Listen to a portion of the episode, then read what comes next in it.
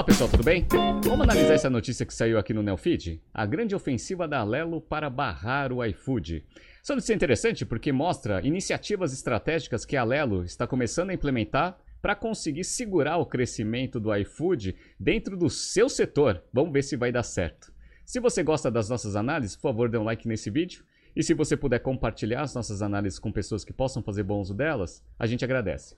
Relembrando que no dia 18 de outubro a gente dá início à última turma de 2022 do Price Strategy Program, nosso curso completo de precificação que vai abordar ferramental, gestão de valor do cliente e da empresa e como que a gente utiliza a Price para alinhar estrategicamente a companhia. É um curso bem rápido, três semanas, duas noites por semana via Zoom, mas ele é bem denso. Se você gosta de estratégia empresarial, pricing e gestão de novos produtos, entre no nosso site www.btcompany.com.br price e faça parte dessa última turma.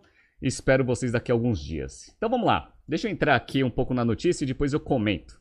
A Alelo, controlada pelo Bradesco e Banco do Brasil, está discretamente avançando na área de delivery através do Pede Pronto, sua unidade independente que se define como um aplicativo que vai além das entregas. Eu não conhecia esse, esse portal nem esse app, e aí eu entrei aqui no site, para quem está assistindo aqui no YouTube, estou mostrando para vocês, ó, Pede Pronto. É, precisa falar com o Pede Pronto? Comece o seu canal. E aí tem aqui todo um, é, um ponto de contato, principalmente para restaurantes, plugarem a sua, o seu cardápio aqui nessa operação para conseguir oferecer isso para o cliente final. Interessante isso, provavelmente deve ter alguma integração com o Vale Refeição da Alelo. Beleza, bora. Por que, que a Alelo está fazendo esse movimento? Vamos lá. Ao longo dos últimos anos, o iFood não é, não, não só se consolidou como principal plata, a principal plataforma de delivery do Brasil, com uma fatia estimada de 80% desse mercado, como também entrou em diversos setores como crédito e benefícios. Só nessa última área conquistou 6 mil empresas e 650 mil colaboradores, segundo revelou Fabrício Bloise, o CEO do iFood, entrevista ao Nelfeed. Então, o iFood, como a gente vem acompanhando aqui nos nossos podcasts, ela entrou nessa área de benefícios que eu acho sensacional, porque tem ciclo de conversão de caixa invertido, e ela vem incomodando bastante aí essas empresas do setor, até porque ela tem uma vantagem de ser uma empresa verticalizada. Então ela faz toda a parte de entrega dos restaurantes e agora o meio de pagamento, além de cartão de crédito tradicional, ainda você usa o Vale Refeição. Então ela conseguiu integrar toda essa operação e lançou o seu próprio Vale Refeição.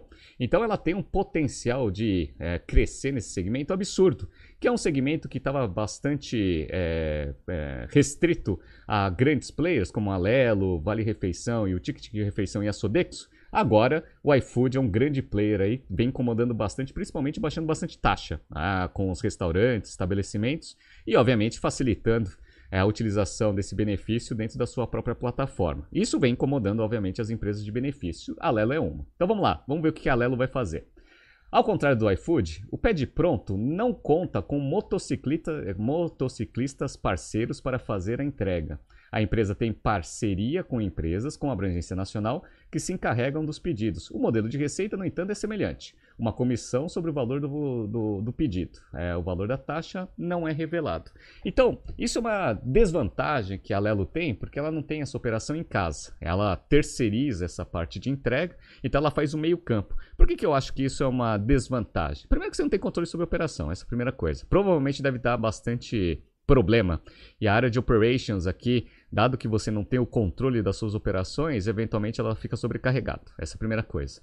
Segunda coisa, quando a gente analisa os resultados e os financials da, do iFood, quando ela divulgava ali parte do resultado junto com a Just Eat Takeaway, que agora já não faz mais parte ali do quadro de acionistas, é, a gente via que esse negócio dá prejuízo. Ou seja, esse mercado não tem tanta margem assim para você ter tantos intermediários assim. Isso é um problema. Então, provavelmente, se a Lelo for né, é, expandir essa operação a nível Brasil, provavelmente ela vai queimar bastante dinheiro. É, então, essa é uma restrição aí que tem nesse modelo de negócio.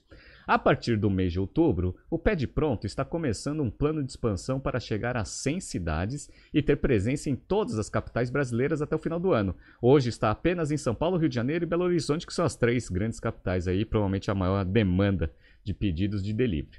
Ao mesmo tempo, está anunciando uma parceria com o Habibs, Ragazzo e Tendal para o uso de sua carteira digital, entrando em restaurantes que têm acordo de exclusividade com o iFood em delivery. Então, você entra ali com a carteira digital para conseguir aumentar ali a, a, presença dentro desses restaurantes. No entanto, esses restaurantes eles têm o que a gente chama aí de acordo de exclusividade, que está sendo questionado ali no CAD, e a esperança provavelmente aqui da Lelo é que esses contratos de exclusividade eles sejam quebrados. E aí, eventualmente, dado que você já tem uma parceria com esses grandes geradores de pedido, você já consegue ter esses clientes dentro da carteira. Então, vai depender aí de regulação para conseguir ter uma abrangência melhor aí dentro desses grandes clientes. Legal? A meta com essa expansão é ultrapassar o número de 1 milhão de usuários, atingir 10 mil estabelecimentos e superar 1 milhão de pedidos até 2022. Isso é muito ou isso é pouco? Isso é pouco. Principalmente quando a gente compara com o iFood, que é o líder de mercado. Então, ó, para efeito de comparação, o iFood está presente em 1,7 mil cidades, com 40 milhões de clientes e faz 70 milhões de pedidos por mês um número infinitamente maior do que o do pad pronto. Então, é isso, né? Você vai entrar no mercado, você vai começar com uma escala muito menor. Então a ideia, até para você conseguir fazer a operação ser rentável, é você ganhar escala rapidamente, para você conseguir diluir todos os custos fixos que tem dessa operação, para ficar minimamente competitivo aqui no, no, negócio.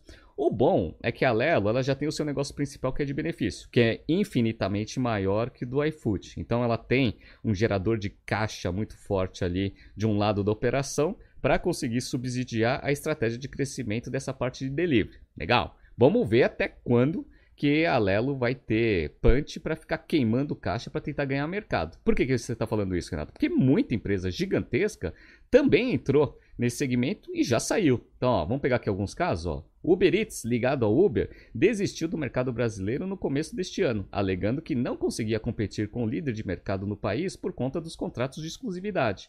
A Delivery Center, que tinha como sócios Berry Malls, Multiplan, Cirela Commerce Properties, Blooming Brands, eh, Brands e a, o Grupo Trigo, além do Family Office do José Galó, presidente do conselho da Renner, também fechou as portas no ano passado.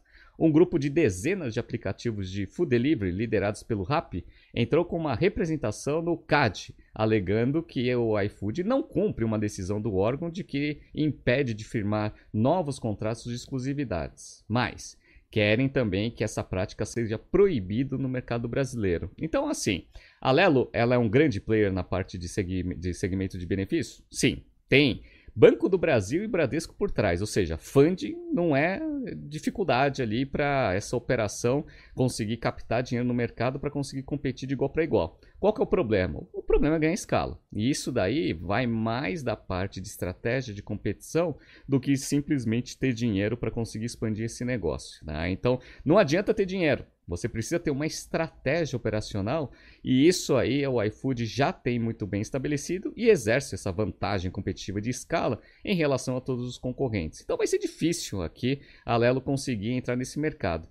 Tanto é difícil esse mercado que até um grande que a gente conhece, que parece que é até uma coisa meio que impossível de acontecer, aconteceu, ela entrou nesse segmento de delivery e já saiu. Quem que foi essa empresa? Foi a Amazon. A Amazon entrou em 2015 lá em, é, nesse segmento de delivery de restaurante nos Estados Unidos. E aí todo mundo achou que a Amazon, né, com toda a expertise, capabilities de tecnologia, logística, etc., iria, obviamente, ser um grande player dentro desse segmento. Então, ó, peguei uma notícia aqui da C CNN Business. A Amazon oferece é, o delivery de uma hora, né? One Hour Food Delivery. Beleza, isso em 2015. Pra vocês verem como a coisa mudou bastante, né? Agora as, as empresas conseguem entregar, dependendo do, da, da, distância e do restaurante, até mais rápido do que isso. Mas enfim, essa que era a grande agregação de valor para o cliente quando a Amazon entrou nesse segmento. 2015. O que, que aconteceu? Ela tentou ganhar mercado em cima da Grubhub, da, da Postmates e todas as outras empresas que já estavam muito bem estabelecidas no segmento e não conseguiu ganhar market share. Tanto não conseguiu que em 2019 ela simplesmente fechou essa operação. Então aqui ó, de novo da CNN Business. A Amazon fecha a parte, o serviço de entrega de restaurantes. Olha que interessante. Então a própria Amazon não conseguiu ganhar mercado porque já tinham grandes players estabelecidos no segmento ali de entrega nos Estados Unidos. Agora ela está voltando para esse segmento de uma forma diferente. Ela comprou uma participação da Grubhub e aí agora, como sócio ali da, da operação, ela vai oferecer como um benefício dos assinantes Prime, você conseguir utilizar o Grubhub para conseguir eventualmente ter uma participação meio que indireta dentro desse segmento, sem ter todo o custo ali para conseguir ganhar escala, já fazendo uma parceria com um grande player. Por que você está mostrando esse exemplo, Renato? Porque eu acredito que talvez Paralelo tenha uma presença um pouco maior aí nessas, é, nesse segmento de food delivery, ou ela faz uma parceria com algum player que está despontando, Beleza? Então a Magazine Luiza, por exemplo, ela está tentando entrar em algumas cidades com, esse, com essa operação. Também não está conseguindo. Legal. Então esse é um. Fechar acordos com algumas empresas que querem verticalizar esse setor talvez faça um pouco de sentido. Agora, criar uma operação do zero, do zero de delivery para tentar ganhar escala e competir de igual para igual com o iFood, eu acredito que vai ser uma avenida muito mais tortuosa com uma probabilidade de sucesso muito menor. Vamos ver o que vai acontecer. Ela tem escala também na parte de é, benefícios, tem dois grandes grupos financeiros por trás, mas vamos ver se ela vai ter expertise para conseguir implementar essa estratégia e conseguir é, abocanhar aí um pouco de participação do iFood e ser competitiva nesse setor. Eu duvido, mas vamos ver o que vai acontecer. Tá surgindo aqui alguns BTCs News passados para vocês se atualizarem. Não se esqueça de se inscrever no nosso canal e na nossa newsletter. Grande abraço e até amanhã.